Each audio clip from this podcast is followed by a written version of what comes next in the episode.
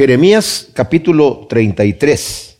Estuvimos viendo anteriormente una profecía en el capítulo 32, donde nos dice oráculo de Yahvé que recibió Jeremías en el año décimo de Sedequías, rey de Judá, año decimoctavo de Nabucodonosor.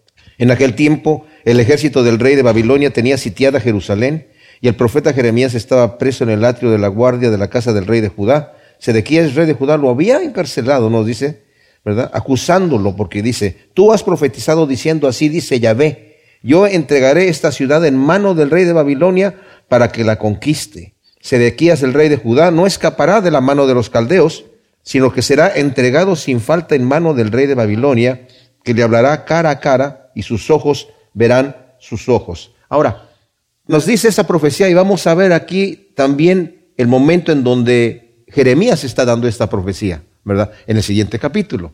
Pero cuando entramos en el capítulo 33, dice aquí, vino palabra de Yahvé a Jeremías la segunda vez estando aún preso en el atrio de la guardia, diciendo. Ahora, vimos en el estudio anterior que Sedequías es el último de los reyes de Judá. El Señor había estado enviando profetas tras profetas tras profetas, ¿verdad?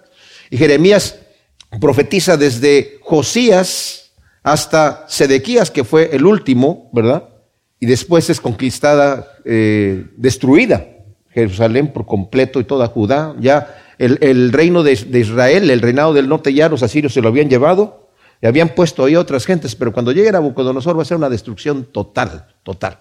Y estamos a un año, un año de que esto suceda, ¿verdad? O tal vez meses nada más de que Nabucodonosor, porque ya, ya está preso allí. Eh, en el atrio de la casa del rey, y vamos a ver, como dije en el capítulo 34, el mismo hecho de cómo lo meten preso ahí, ¿verdad? Lo van, bueno, de hecho lo, lo, vamos a ver más adelante, pero vamos entonces pues a entrar aquí, ¿verdad? Es Yahvé por segunda vez, dice el versículo, versículo 1, vamos a leer, del capítulo 33. Vino palabra de Yahvé a Jeremías la segunda vez, estando él aún preso en el atrio de la guardia, diciendo, así dice Yahvé que hizo la tierra, Yahvé que la formó para firmarla, Yahvé es su nombre. Clama a mí y yo te responderé y te enseñaré cosas grandes y ocultas que tú no conoces. En la profecía anterior, que, que vimos nosotros en el capítulo anterior, mientras estaba preso, el Señor le había dicho a Jeremías que comprara una heredad, que redimiera una heredad que un familiar suyo estaba vendiendo. Y ah, sabía ya eh, Jeremías que estaba sitiada ya Jerusalén. Él tenía la profecía del Señor que los babilonios iban a llegar y iban a conquistar. Y, pues comprar una heredad era como un, desperdicio, ¿verdad? Eh, de dinero. La compró muy barata, pero de cualquier manera iba a comprar una heredad que eh, eh, ya estaba, de hecho ya estaba tomada esa, esa, esa, esa ciudad por los babilonios, ¿verdad? Pero el Señor le dice, es que esta es una señal, Jeremías. Es una señal de que yo voy a, restaurar. Todavía se van a comprar heredades y todavía van a, haber gente aquí habitando estos lugares. Esto, esto el Señor lo dice, mis amados, porque en, en este momento todavía el rey Sedequías y los príncipes que están allí, aunque están siendo rodeados por los, por los babilonios y, y, muy tenazmente están luchando, ellos de cualquier manera están todavía con la confianza de que podamos, de alguna manera, vamos a luchar hasta el final, ¿verdad? Para, para poder salir de ahí, ¿verdad? Y, como dije yo, lo vamos a ver un poquito más adelante, pero eh, Jeremías oró al Señor y, cuando ora en el, estudio anterior que vimos, vimos que en su, oración, la, primera parte, la mayoría de lo que dice él es solamente adoración, reconocimiento de quién es Dios, el poder de Dios. Y dice, Señor, no hay nada difícil para, para, ti y tú lo puedes hacer todo, tú eres, hiciste el cielo y la tierra. Y, nuevamente el Señor, cuando le dice Jeremías, Señor, ¿y, por qué me hiciste comprar esa heredad? Si ya los babilonios están aquí. Dice, yo te dije anteriormente que la razón es, para, es como una señal, porque todavía se van a comprar eh, casas y se van a comprar heredades y, va a haber negocios aquí. Eh, va a haber una restauración, pero no va a ser inmediatamente, ¿eh? pero va a haber una restauración. Y aquí vuelve el Señor a reiterar lo que está diciendo.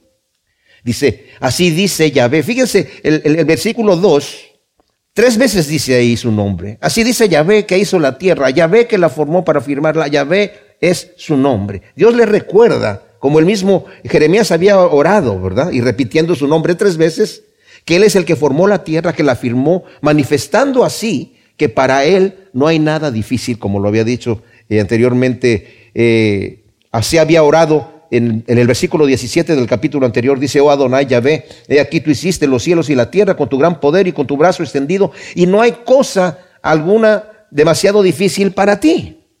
Pero cuando se, se queja, le responde el Señor en el versículo, eh, cuando le dice, se, está quejando y dice, he aquí las torres de asedio ya llegan a la ciudad. Estoy leyendo el versículo 24 del capítulo anterior. Para conquistarla y la ciudad está siendo entregada en mano de los caldeos que combaten contra ella, con la espada y con el hambre y con la pestilencia. Y lo que anunciaste se ha comprobado. Y tú lo estás viendo. Y tú, Adonai, ya ve, me dices, cómprate la heredad con dinero ante testigos mientras la ciudad cae en manos de los caldeos. ¿Y qué le responde el Señor? El Señor le dice, tuvo una revelación y le dice, yo soy Yahvé, Dios de toda carne, ¿habrá algo difícil para mí?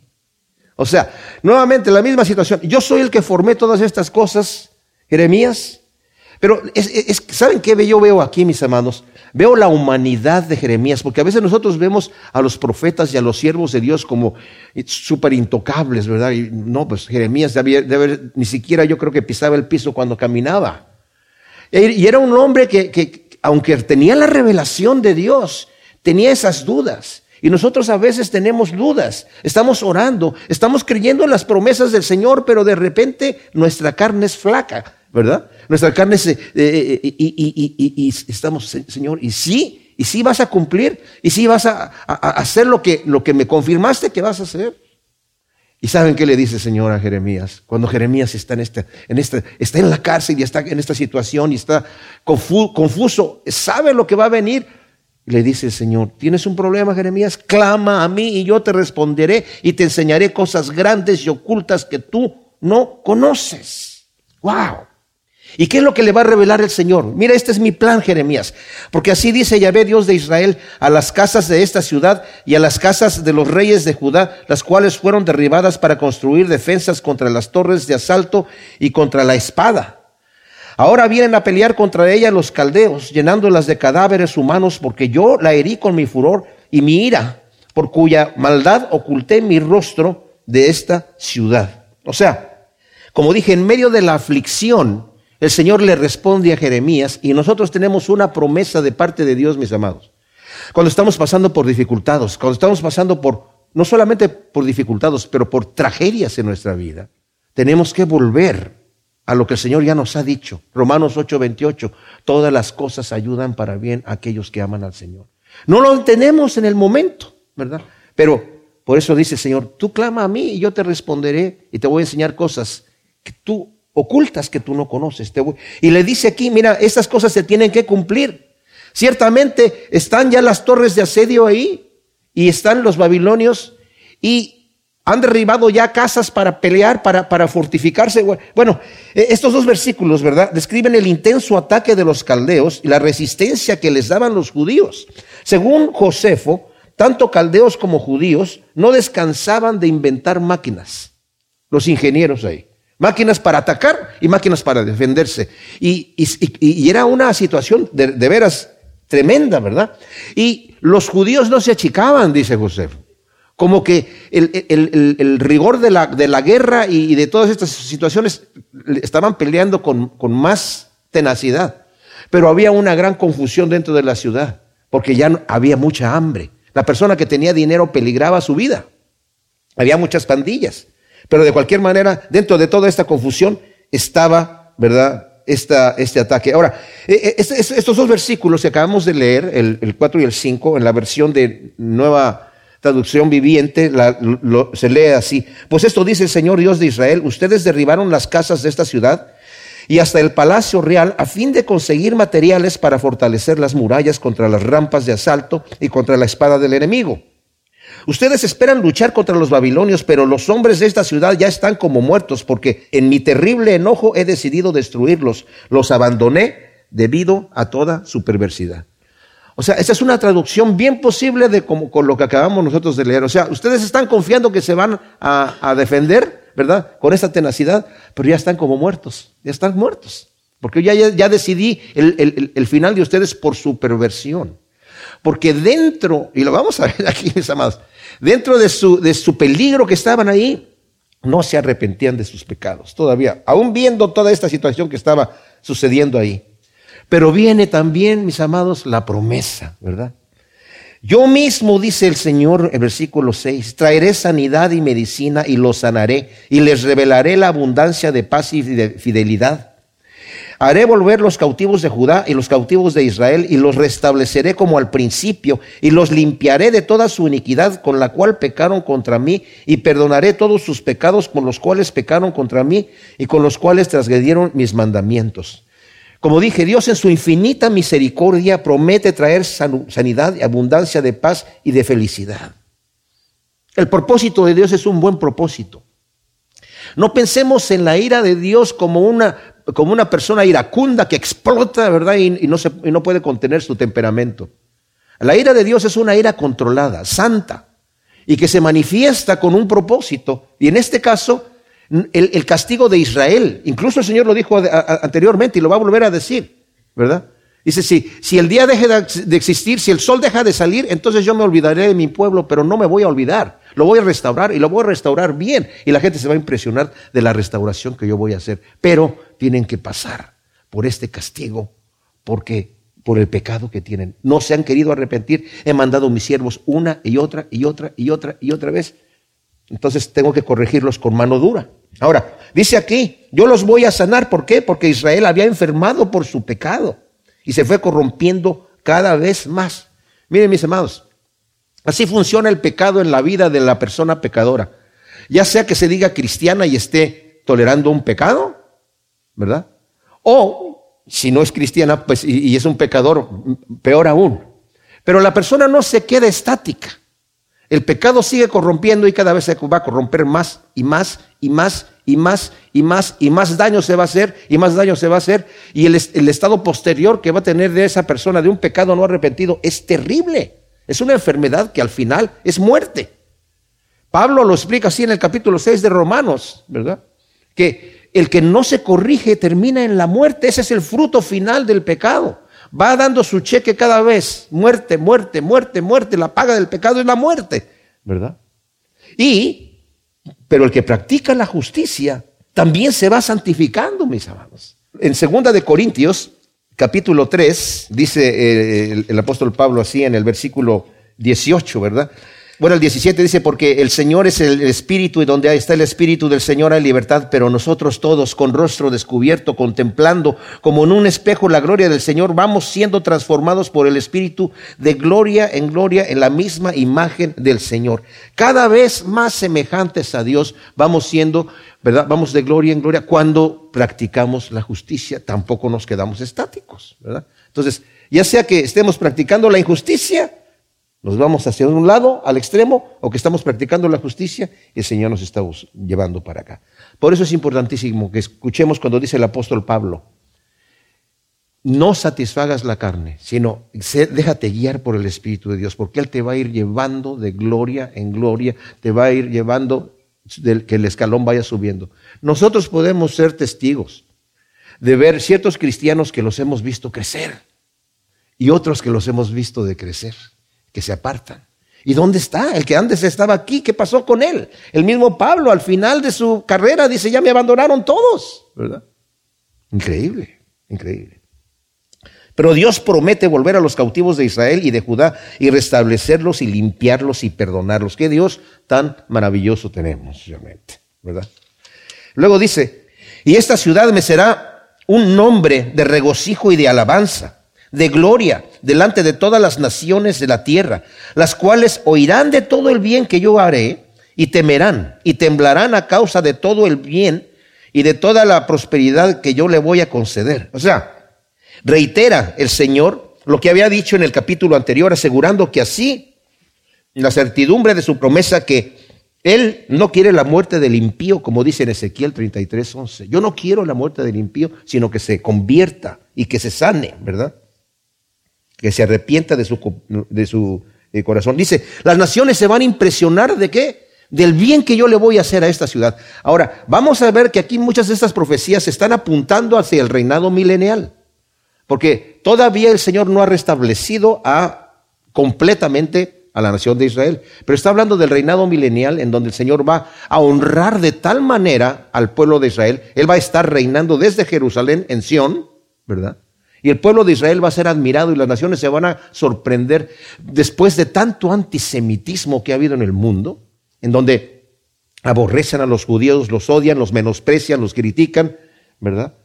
dice aquí, temblarán y temerán a causa de todo el bien y de toda la prosperidad que yo les voy a conceder. Luego dice el versículo 10, así dice Yahvé, todavía ha de oírse en este lugar que decís que está desolado, sin hombres ni bestias, en las ciudades de Judá, en las calles de Jerusalén, que están asoladas sin hombres y sin habitantes y sin bestias. Así ha de oírse aún la voz de regocijo, la voz de alegría, la voz del desposado y la voz de desposada, voz de los que digan, alabad a Yahvé Sebaot, porque Yahvé es bueno, porque para siempre es su misericordia. Y vos de los que traigan ofrendas de acción de gracias a la casa de Yahvé, porque volveré a traer a los cautivos de la tierra como al principio, dice Yahvé.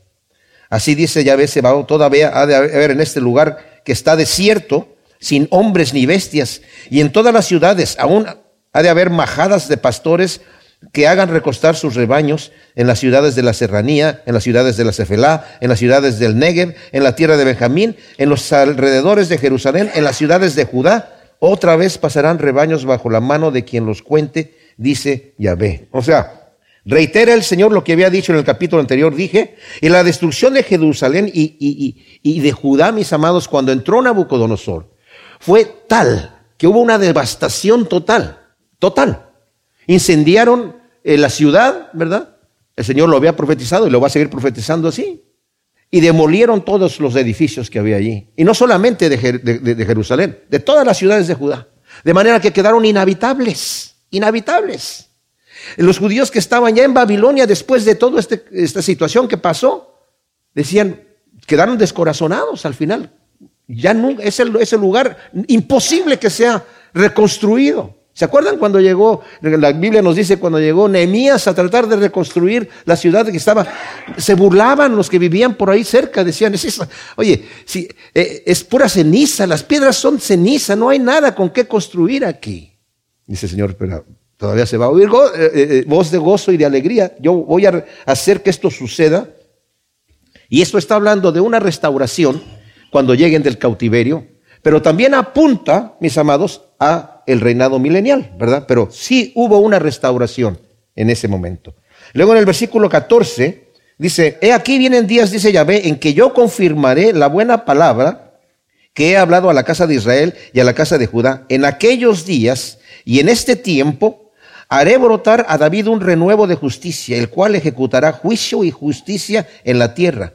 En aquellos días Judá será salvo y Jerusalén habitará segura y será llamada Yahvé Sid no, o sea, esto es Jehová justicia nuestra. Porque así dice Yahvé, no faltará a David varón que se siente sobre el trono de la casa de Israel. Esto es formidable, porque está apuntando, obviamente está apuntando hacia el reinado milenial del Señor, ¿verdad? Eh, es, son tiempos escatológicos, en donde dice la frase, he aquí vienen días, es una, es una frase que está hablando de, de ese momento, ¿verdad? La dinastía de David, mis amados, que terminó con Sedequías, el último de los reyes de la dinastía de Salomón, ¿verdad? El último rey de Judá, es ahora tomada para ser un reino eterno por Jesús, el Mesías, el hijo de David, quien ejecutará justicia y juicio en la tierra. Luego el versículo 18 es, es, interesante, porque dice, ni a los sacerdotes ni a los levitas faltará varón que ofrezca delante de mí el holocausto y encienda la ofrenda y que haga sacrificio todos los días. Aquí tenemos una promesa interesante porque habla de sacerdotes y de levitas ofreciendo holocaustos y ofrendas. ¿Cuándo? En el milenio. ¿Va a haber templo? ¿Va a haber ofrendas? ¿Va a haber sacrificios? Eh, eh, incluso Ezequiel, mis amados, habla de ofrendas del pecado. Hay varios tipos de ofrendas, ¿verdad? Está la ofrenda de paz, que era una ofrenda en donde la persona llegaba y traía ciertos alimentos para eh, ofrecerlos al Señor y se cocinaban allí y luego se sentaba la persona a comer con su familia ¿verdad? Y con los pobres también de la tierra y con los sacerdotes. Y los pobres de la tierra, los sacerdotes y los extranjeros, significaba que Dios estaba comiendo con la persona, pero era una ofrenda de paz, ¿verdad? Y qué hermoso es eso, ¿verdad? Pero también estaba el holocausto, cuando era una ofrenda que era del todo quemada, que significaba una ofrenda de consagración en donde uno decía, Señor, yo te entrego mi vida, te la, te la, te la entrego completamente, así como este animal se está consumiendo, consúmame con el fuego de tu amor, con el fuego de tu Espíritu Santo, yo me entrego completamente a ti. Hermoso también. Pero la ofrenda por el pecado, si Cristo ya murió por nosotros, ¿por qué una ofrenda por el pecado? Y saben que se ha sugerido que es como un memorial, como un recordatorio no necesariamente porque se tiene que hacer una, una, una ofrenda para el pecado. Es como con lo que nosotros hacemos con la Santa Cena. Cristo ya no muere, muere otra vez, estamos recordando la muerte de Cristo. Es un memorial que nosotros hacemos, ¿verdad? Y es lo que se ha sugerido, porque Ezequiel habla que va a haber ofrenda por el pecado en el tiempo del milenio. Y lo dice muchas veces, ¿verdad? Cuando lleguemos ahí, lo vamos a ver. Entonces, esta profecía, como dije, eh, si no se refiere al milenio, entonces se cumplió perfectamente cuando los israelitas regresaron del cautiverio babilónico y, y, también después de la reconstrucción del templo. Cuando regresaron del cautiverio babilónico, lo primero que empezaron a hacer es ofrendas de sacrificios, ¿verdad? De estos, todos estos tipos, de paz, de holocausto y por el pecado, que se cumplió inmediatamente. Pero como nos está hablando aquí del reinado milenial, al mencionar al Señor, también, ¿verdad? Como dije, eh, Ezequiel lo menciona así. Versículo 19. Otra vez la palabra de Yahvé llegó a Jeremías diciendo, así dice Yahvé, si pudieras anular mi pacto con el día y mi pacto con la noche, de manera que no haya ni día ni noche a su tiempo, entonces también podrá anularse mi pacto con mi siervo David para que deje de tener hijo que reine sobre su trono y mi pacto con los levitas y sacerdotes, mis ministros.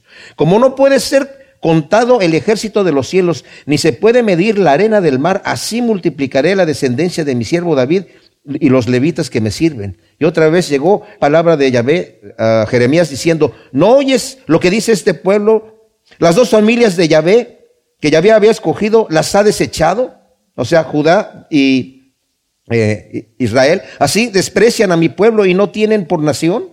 No lo tiene por nación. Así dice Yahvé, como es cierto que he creado el día y la noche y he establecido los cielos y la tierra, también es cierto que no desecharé el linaje de Jacob y David mi siervo, dejando de tomar de su descendencia quien sea Señor sobre el linaje de Abraham, de Isaac y de Jacob, porque cambio su suerte y les tengo compasión. O sea, aquí el Señor está afirmando, si dejan de existir las leyes que yo he puesto en el universo, ¿verdad? Entonces yo tal vez me olvidaré de mi pueblo, pero como es tan cierto que el sol sale eh, al otro día, ¿verdad? Es tan cierto que la luna también viaja durante la noche, yo voy a tener compasión de mi pueblo, dice, porque estoy cambiando. Es un final feliz. He cambiado nuestra suerte. Y dice, el Señor ha cambiado a nosotros nuestra suerte también y nos tiene compasión. El Señor, el, el final de, ¿saben qué? ¿Saben cuál es el final con el Señor? ¿Verdad? Vivir felices por el resto de la vida, ¿verdad? Y vivieron para siempre felices como los cuentos terminan, ¿verdad? Esa es, la realidad de lo que vamos a ver.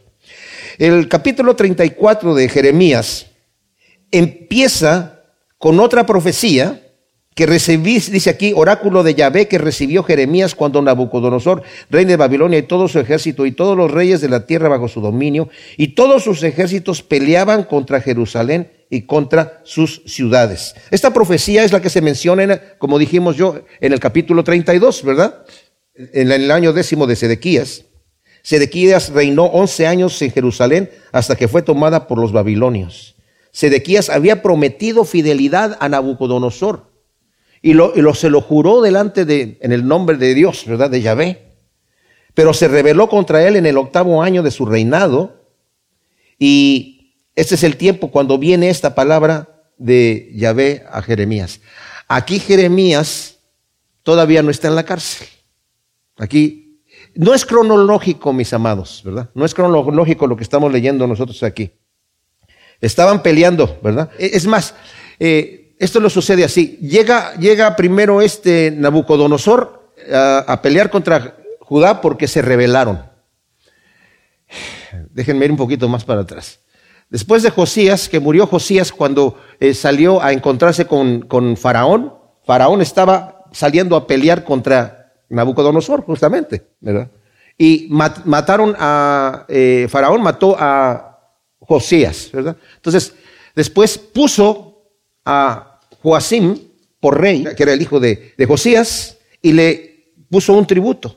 Pero después conquistó, eh, peleó Nabucodonosor con Egipto, lo venció, entonces después llegó y le, le dijo a, a Josías, yo ya vencía a este tipo, ahora tú me vas a pagar a mí el, dinero, ¿verdad? Y le puso eh, unos impuestos unos, que tenían que pagar como reyes vasallos. Los dejaban como reyes, pero tenían que pagar el impuesto. Y ah, se rebeló Josías contra Nabucodonosor, confiando en que no, pues si, si, si, confío en Egipto, tal vez Egipto, y los falsos profetas les decían, no, no, Egipto va a derrotar a, Babilonia, porque los falsos profetas eran así, querían profetizar lo que los reyes querían oír. Entonces llegan a Nabucodonosor y sitia la ciudad, ¿verdad? Y, y mientras están allí, le mandan a decir a Egipto, eh, Egipto, Tú eres nuestro amigo y este aquí está Nabucodonosor. Entonces sale el ejército de Faraón otra vez para pelear contra Nabucodonosor. Y Nabucodonosor deja de sitiar Jerusalén y se va a pelear, derrota a Faraón y después se regresa y es ahí cuando destruye. Entonces, aquí este sitio es el primer sitio. El primer sitio que estamos en el capítulo 34, ¿verdad? Entonces, como Sedequías había hecho esta alianza con Egipto, los egipcios salieron, como digo, con sus ejércitos, ¿verdad? Y en el año noveno de Sedequías, eh, Jerusalén eh, la tomó y la destruyó completamente después de haberla sitiado por 18 meses. O sea, vino en el año noveno a sitiarla y, en año y medio, más adelante, 18 meses, eh, fue donde la tomaron. Aquí Jeremías describe la manera tan violenta en la que llega el ejército de Nabucodonosor, ya que no solo es su ejército, sino vamos a leer lo que nos dice aquí, dice, y Nabucodonosor, rey de Babilonia, y todo su ejército, y todos los reyes de la tierra bajo su dominio, y todos sus ejércitos peleaban contra Jerusalén y contra sus ciudades. O sea, vino Nabucodonosor con todos sus reyes vasallos y todos los ejércitos de todos estos reyes, y estaban peleando en este momento, ¿verdad? Y luego en el versículo 2 dice, así dice Yahvé, Dios de Israel, ve y habla a Sedequías, rey de Judá, y dile así, así dice Yahvé, yo he entregado esta ciudad al rey de Babilonia para que le prenda fuego, y tú no escaparás de su mano, sino que serás apresado y caerás en su mano, tus ojos verán los ojos del rey de Babilonia, y te hablará cara a cara en Babilonia, y en Babilonia entrarás. ¿Verdad? Ahora, esto ya lo, lo estudiamos nosotros en el capítulo 32, ¿verdad? Esta misma palabra, la acabamos de leer anteriormente, ¿verdad? Y este es el momento en donde le está dando esta profecía. Pero no está preso, está libre en, Jerusalén eh, en este momento, mientras le dice esa profecía. En el capítulo 32 vimos que él estaba preso y estaba preso porque había dicho esa profecía, pero este es el momento donde la está diciendo. Como dije, no está en un orden cronológico esto, ¿verdad? El futuro terrible de la destrucción contra Jerusalén y contra el mismo rey. Jerusalén va a ser incendiada. Existe hoy una capa de 6 pulgadas o 15 centímetros de ceniza que da testimonio de esta destrucción en las excavaciones que han hecho hoy en día en, allá en, Jerusalén. Dice, tus ojos verán al rey de Babilonia y te hablará cara a cara y en Babilonia entrarás. Lo vimos en el 32 del 3 al 5. Según Josefo, y fue así seguramente, Sedequías no daba crédito a la palabra de Jeremías, ya que aunque lo respetaba hasta cierto punto por ser el profeta de Yahvé, ¿verdad? pensaba que contradecía a Ezequiel, que Ezequiel estaba en, Babilonia profetizando, y Ezequiel profetizó que Sedequías no iba a ver Babilonia. Entonces decía, pues cómo, si, los ojos del rey van a ver los ojos del, rey de Babilonia y va a entrar a, a, Babilonia, ¿cómo no va a ver Babilonia? Y vemos en el capítulo 12 de Ezequiel, ¿verdad? Voy a tratar de leerlo rápido. Dice, vino mi palabra de Yahvé diciendo, hijo de hombre, tú que habitas en medio de una casa rebelde, él estaba allá en Babilonia, los cuales tienen ojos para ver y no ven y tienen oídos para oír, pero no oyen porque son casa rebelde. Por tanto, tú, hijo de hombre, empaca unos enseres de cautivo y vete como si fueras al exilio de día a vista de ellos y te moverás de tu lugar a otro lugar a vista de ellos por si tal vez atienden aunque son casa rebelde. Y te harás con tus enseres de día ante ellos, ¿verdad? O sea, andarás con todas estas cosas por la tarde delante de ellos y como cuando los hombres salen al exilio. Orad a la pared ante su vista y sal por ella llevando tus enseres. Delante de sus ojos los llevarás sobre tus hombros y los llevarás en la oscuridad, cubriéndote el rostro para que no veas el suelo, porque te he puesto por señal a la casa de Israel. Y y yo hice así como me fue ordenado, dice Ezequiel, salí de día llevando mis enseres, como si partiera al exilio, y a la tarde horadé la pared con mi propia mano, y de noche llevé conmigo mis enseres en la oscuridad, cargándolos sobre los hombros a la vista de ellos. Y por la mañana vino a mí palabra de Yahvé diciendo, hijo de hombre, ¿no te ha preguntado esta casa, la casa rebelde, qué es lo que haces? Diles, así dice Adonai Yahvé, esta profecía se refiere al príncipe de Jerusalén, o sea, Sedequías, y toda la casa de Israel que está en medio de ella. Diles, yo soy vuestra señal. Como yo hice, así se hará con vosotros. Partiréis al desierto en cautividad. Y al príncipe que está entre ellos, que es Sedequías, se le cargará el petate de peregrino a la espalda y saldrá en la oscuridad. Horadará el muro para sacar sus enseres por allí y cubrirá su rostro para no ver el suelo con sus ojos. Eso fue lo que pasó con él. Salió en la noche. Y yo extenderé mi red sobre él y será atrapado en mi trampa y haré que sea llevado a Babilonia, a tierra de caldeos. Allí morirá, aunque no la verá. Wow, ¿verdad? Tremenda cosa. Entonces, nos dice aquí, con esto Sedequías, rey de Judá, oye el oráculo. Así dice Yahvé respecto a ti. No morirás a espada. En paz morirás, y así como quemaron especias por tus padres, los reyes que fueron antes de ti, las quemarán por ti y te endecharán y dirán, ay Señor, lo he dicho yo, dice Yahvé. Aquí, Jeremías, no obstante, aparte del juicio tan terrible que le está diciendo a Sedequías, le dice, Sedequías, no vas a morir a espada. Y ciertamente no murió a espada, sino en paz. Y aun cuando muera, vas a ser llorado por el pueblo y sepultado con los honores que se le daban a un rey querido por el pueblo, y no como le sucedió a su hermano Joacim, que aquí mismo en el capítulo 22 de, de, de, em, eh, ¿cómo se llama? De, Jeremías, eh, nos dice en el versículo 18, por tanto así dice Yahvé acerca de Joacim, hijo de Josías, rey de Judá, no lo llorarán diciendo, ay hermano mío, ay hermana, ni lo plañirán, ay señor, ay majestad, lo, lo enterrarán como un asno, lo arrastrarán y lo tirarán fuera de las puertas de Jerusalén. O sea, no lo van ni siquiera a enterrar, ¿verdad? Ah, ahora, eh, nos dice, eh, ¿cómo se llama? Jo- José, eh, Josefo menciona que, bueno, lo va, eh, que, le hicieron eh, Nabucodonosor cuando murió, fue llevado Sedequías allá, murió en la cárcel, y una vez que murió, Nabucodonosor le hizo grandes honores, ¿verdad? Eh, como de su sepultura. Ahora, Matthew Henry sugiere que tal vez Sedequías, cuando fue llevado a, Babilonia, allá se arrepintió, ¿verdad? Vivió en la cárcel toda su vida. La escritura no dice nada de eso. ¿Es posible? No sabemos. Lo dejo ahí como, como, como detalle, ¿verdad? Es una opinión de él. Luego el versículo 6 nos dice, el profeta Jeremías dijo esto a Sedequías, el rey de Judá, en Jerusalén, cuando el ejército de Babilonia peleaba contra Jerusalén y contra eh, el resto de las ciudades de Judá, Laquis y Aseca, las dos ciudades fortificadas de Judá, que aún subsistían. O sea, aquí nos menciona que Jeremías anuncia esta profecía a Sedequías en Jerusalén. Aún los judíos se sentían capaces de resistir el ataque del enemigo, porque se están eh, mencionando dos ciudades fortificadas todavía con las que estaba luchando eh, Nabucodonosor.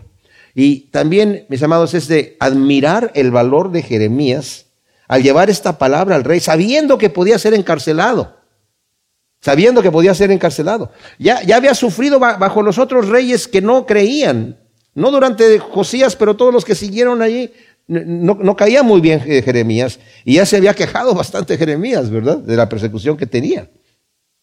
Entonces, es de admirar el valor de él. El versículo 8 nos dice, oráculo de Yahvé que recibió Jeremías después que Sedequías pactó con el pueblo en Jerusalén para promulgar una remisión, dejando ir libre cada uno a su siervo hebreo y a su sierva hebrea para que ninguno usara más a los judíos, sus hermanos, como siervos.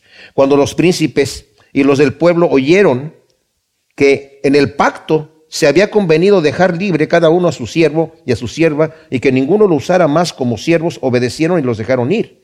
pero después se arrepintieron e hicieron regresar a los siervos y siervas que habían dejado libres y otra vez los redujeron a servidumbres como siervos y siervas. Ahora, la palabra que recibe Jeremías y que le comunica a Sedequías asusta a Sedequías cuando le dice estas cosas, ¿verdad? Los caldeos te van a llevar a ti, tú vas a ir a Babilonia, de cualquier manera, aunque tal vez no le daba mucho crédito, de cualquier manera, dijo, necesitamos arrepentirnos de un gran mal que estamos haciendo aquí, ¿verdad? Porque en Éxodo, uno de los primeros, eh, eh, una de las primeras leyes civiles que el Señor dio, dice, cuando, cuando uno, uno, de tus hermanos hebreos se venda como esclavo, porque tal vez necesitaba dinero, tal vez estaba en bancarrota y necesitaba dinero y se vendía como esclavo, dice, solamente lo puedes tener seis años y lo tienes que dejar en libertad al año séptimo.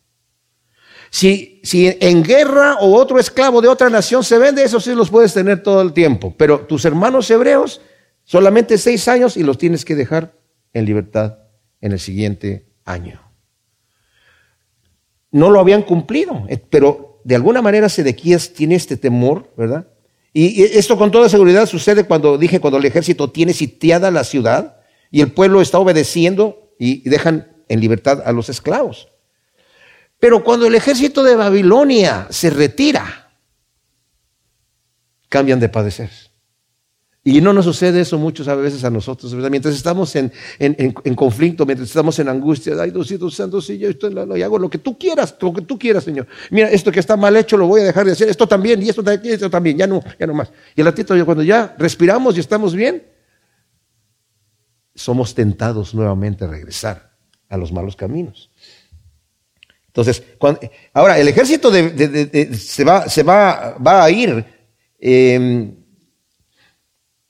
dice el versículo 21, me voy a adelantar un poquito. Y a Sedequías, rey de Judá, y a sus príncipes los entregaré en mano de sus enemigos y en mano de los que buscan su vida y en mano del ejército del rey de Babilonia que acaba de retirarse. O sea, por eso estoy diciendo, se retira el ejército y esta gente dice, mm, ya, ya se fueron. Y los falsos profetas estaban profetizando ya no van a regresar, ya no van a regresar, ya se fueron, ya se fueron, ¿verdad? Se fueron a pelear con Egipto y seguramente Egipto los va a vencer. Bueno, entonces, se arrepienten, dice el versículo 12. La palabra de Yahvé vino a Jeremías diciendo, así dice Yahvé, Dios de Israel, el día que los saqué de Egipto, de la casa de servidumbre, yo hice un pacto con vuestros padres diciendo, al cabo de siete años cada uno de vosotros dejará ir a su hermano hebreo que le haya sido vendido. Seis años lo servirá y lo dejará ir libre. Pero vuestros padres no me oyeron ni inclinaron su oído. O sea, ustedes ya lo tienen por costumbre, porque lo han heredado de sus padres. Yo les ordené eso. Y fíjense cómo el Señor les está, les está dando un ejemplo. Ustedes eran esclavos en Egipto. Y yo los liberté de ahí. Y ya cuando eran libres les dije, ahora entre, cuando entre ustedes alguien necesite venderse como esclavo por situación económica, o por una deuda, o por un crimen, o por la cosa que haya sido, por un castigo que le dieron, ¿verdad? Solamente podrá ser esclavo seis años y al séptimo año tiene que ir en libertad. Dice, pero sus padres no me obedecieron. Esto es importante, mis amados, porque a veces el padre, cuando dice el Señor que eh, eh, a los que practican la maldad, ¿verdad? Dice el Señor que los va a maldecir hasta la tercera y cuarta generación. No es que eh, haya pecados generacionales, sino que el mal ejemplo de los padres lo heredan los hijos, ¿verdad? Y eso es lo que sucede, ¿verdad? Entonces, no, no es que el hijo lleve el pecado del padre. Viene entonces esta palabra de Yahvé a Jeremías recordando al pueblo que Dios lo sacó de Egipto, como dije yo, y que deberían liberar sus hermanos esclavos ahí. Y Yahvé les reprocha duramente el hecho de haberse vuelto del pacto que hicieron en la casa de Dios, profanando su nombre, porque dice, y hoy vosotros, dice el versículo 15, os habéis convertido y hecho lo recto ante mis ojos, cada uno anunciando libertad a su prójimo, y concertasteis un pacto en mi presencia en la casa en la cual es invocado mi nombre, pero os habéis vuelto y profanado mi nombre, haciendo regresar cada uno a su siervo y a su sierva, a quienes habías dejado ir libres a su voluntad, y los habéis reducido a servidumbre para que otra vez os sean siervos y siervas. Wow. O sea, eh, eh, el Señor les reprocha duramente el haberse, ustedes se convirtieron a mí, hicieron lo correcto. Y tal vez el Señor iba, iba a librarlos, tal vez el Señor iba a tener compasión de ellos. Dice, pero es obvio que no fue una conversión genuina, ya que en cuanto se ven fuera de peligro regresan a violar los mandamientos de Dios por ganancia personal. Seguramente dijeron, oye, con estos esclavos que teníamos nosotros nuestros negocios fructificaron y ahora los dejamos ir y ¿quién va a trabajar nuestros, en nuestros negocios, verdad? Y los volvieron a traer. Entonces la sentencia viene aquí de parte de Dios, versículo 17. Por tanto, así dice Yahvé, vosotros no me obedecisteis promulgando cada uno la libertad para su prójimo y su paisano. Pues mirad, yo promulgo la libertad a la espada, a la pestilencia y al hambre, y os pondré por afrenta ante todos los reinos de la tierra, dice Yahvé y entregaré a los hombres que traspasaron mi pacto, que no cumplieron con las palabras del pacto que celebraron en mi presencia cuando cortaron en dos el becerro y pasaron por en medio de las partes, a los príncipes de Judá y a los príncipes de Jerusalén y a los eunucos y a los sacerdotes y a todo el pueblo de la tierra, los cuales pasaron entre las partes del becerro. Sí, a estos entregaré en mano de sus enemigos y en mano de los que buscan su vida. Sus cuerpos muertos serán comida de las aves y de los cielos y de las bestias de la tierra. Ahora, la sentencia de Yahvé sobre el pueblo rebelde es terrible, ¿verdad? Ya que ellos no obedecieron la promesa de promulgar la libertad a los esclavos que les habían prometido, que eran sus paisanos. Yahvé dice, yo voy a promulgar la libertad a la espada, ¿verdad? A la pestilencia, al hambre, y van a llegar a ser objeto de horror de todas las naciones. Cuando la gente diga, mira cómo, cómo les fue a esa gente. Y mis amados, cuando hemos visto lo que ha sufrido el pueblo judío, de veras en la historia es impresionante. Es impresionante, ¿verdad? Decimos, Señor, ¿cómo, cómo puede sufrir tanto ese pueblo si es tu pueblo, verdad? Es porque se rebelan contra el Señor. El pacto que quebrantaron se había hecho de manera solemne en el templo de Yahvé, de modo que cortaron un becerro en dos y pasaron por en medio de las partes. En Génesis 15, del 8 al 18, vemos que el Señor le dice a Abraham, ¿verdad? Tómate unos animales y tómate un becerro y pártelo en dos y ponlo así. Las aves no las partas, ponlos allí. Y dice, es para hacer un pacto con el Señor. Y luego pasó una antorcha, que era el, mismo Dios pasando ahí entre estas partes, ¿verdad?